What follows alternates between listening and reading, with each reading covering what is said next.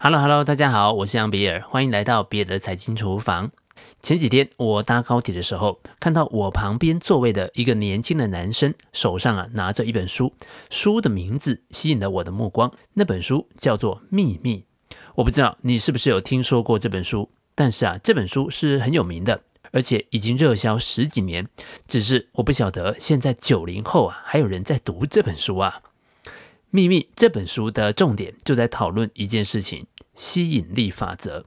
所谓的吸引力法则，讲的就是当你处在一个怎么样的心理状态之中，这个心理状态会不自觉地带你去寻找符合这个状态的环境和事物。所以，正能量的心理会带来好运气，负能量的心理则会为你带来坏运的。换句话说，好的心理状态能够让你心想事成，把你想要的东西带给你。具体的方法就是要想象，不断的想象。好，听到这里啊，你可能会觉得我要你不断的想象，你买股票都会赚钱。哎哎，我不是要转型当股海罗盘的杨教授好吗？好，我也不是要告诉你最好去摆个紫水晶洞在你的房间里面，然后啊，你的运气就会变好。然而，到底什么是运气呢？为什么总是有些人运气特别好？真的是因为跟宇宙许愿的威力吗？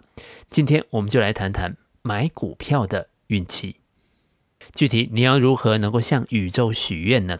首先，你可以先洗个热水澡，让自己的心情放松下来，然后去想象自己想要的东西到底是什么。比如说，你想要一台特斯拉。那你就想想这台特斯拉 Model S 是什么颜色，以及得到这台车之后会是一个什么样子的生活。越仔细越好，你必须坚信自己能够得到这个东西，向宇宙或者是上帝发愿要特斯拉，想象把它吸引过来。接着想象自己已经得到了这个东西，并且向宇宙或者是上帝表示感谢。过了一段时间之后，你就能够得到这个东西了。好，我已经看到你翻白眼了。这分明是一听就知道是胡说八道啊！怎么可能这样就能够把东西吸引过来呢？吸引力法则到底有没有用？我们暂时不讨论。但是，其实我们身边还是有很多人或多或少的会相信类似的东西。举例来说，我刚刚当营业员的时候，前辈们就会跟我们说：“你现在手上没有客户，而且呢，做业务是很辛苦的，你要去把你的梦想具体化。”例如说呢，当你赚到钱之后，想要去旅游的景点的图片，把它剪下来贴在一个海报纸上，或者是你想要的房子是多大的房子，越具体越好。前辈们就会这样鼓励我们，而且你看呐、这不是很正能量的激励吗？所以我也可以想象，我已经靠股票投资财富自由了。当我财富自由以后，我能够过上怎样的生活？越具体越好，真的是这样吗？科学家实验的结果发现，正能量的想象可能不但不能帮助你，还可能带来副作用。举例来说，科学家将一群需要准备考试的学生分成了三组，其中一组就是正能量组，就是每天花几分钟时间，想象自己已经准备好考试了，想象他通过测验之后要如何的去庆祝。那第二组啊，则是每天花几分钟，想象自己在哪里准备考试，准备哪些科目。如何准备的？那第三组则是对照组，完全不做任何想象，该怎么准备就怎么准备。考试的结果出炉，正能量组的成绩是最差的，同时他们准备的时间也最少，因为他们已经想象自己都准备好了，不需要再花时间准备了。成绩最好的是第二组，他们每天都在想象自己如何准备考试，可能会出哪个类型的题目，发挥了自我提示的效果。让他们花更多时间去准备考试。第三组的成绩则介于中间。你看到了吗？正能量不但没有帮助，还产生了副作用。到底白日梦要怎么做才能够成真呢？请注意，有副作用的白日梦，想象的都是结果，是最终的结局。也因此，我们得到一个自我的暗示，就好像我已经得到了这个结局，我已经不需要再做任何的努力了。而取得好的效果的实验，想象的则是过程。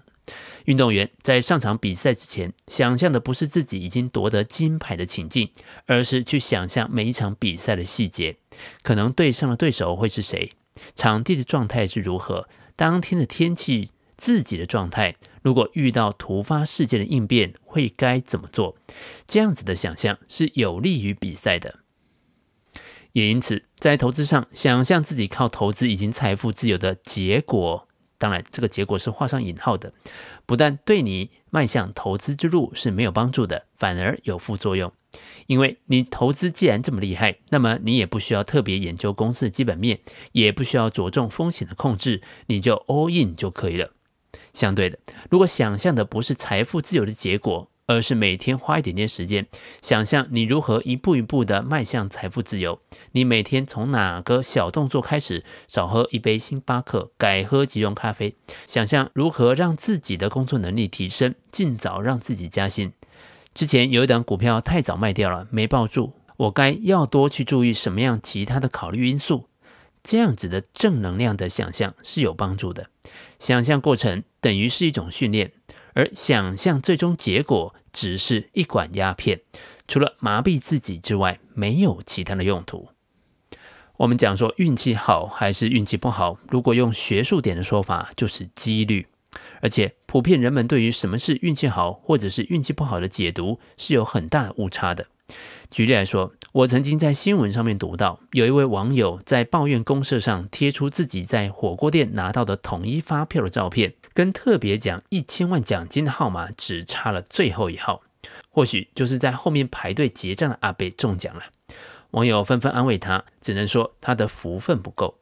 新闻的结尾还说，这位男子自认这是一件非常夸张的事情，还自嘲说呢：“路再平。”只要有我，就一定颠簸。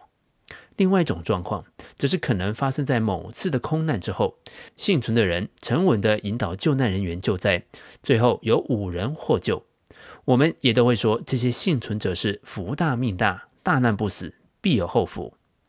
然而，人们对这两件事的解释正好是相反了。前面那位吃火锅的男子跟特别奖的号码只差了一号，这是一件几率非常非常小的事件，这是一件运气特别好的事，只是没有好到中一千万而已。而飞机的空难事件则是极其罕见的，要碰上飞机失事的几率也是极低的。遇到空难真的是非常倒霉，怎么会是福大命大呢？也因此，我们在投资股票的时候，有些人看的是一次性的输赢，而投资的高手看到的则是一个系统的几率。只要一个系统合理，长期来看就会赢。早些年，台湾还没有真正脱贫的年代，当时有些家长们本身是种田的，也没有读过什么书，但是一心一意要让小孩子多念几年书。后来果真孩子们学业有成，出社会有了好工作，顺利的让家里的环境好转。有些人说了，这个就是歹竹出好笋，但其实这个是投资在教育这个系统上，而这个系统的胜率是高的。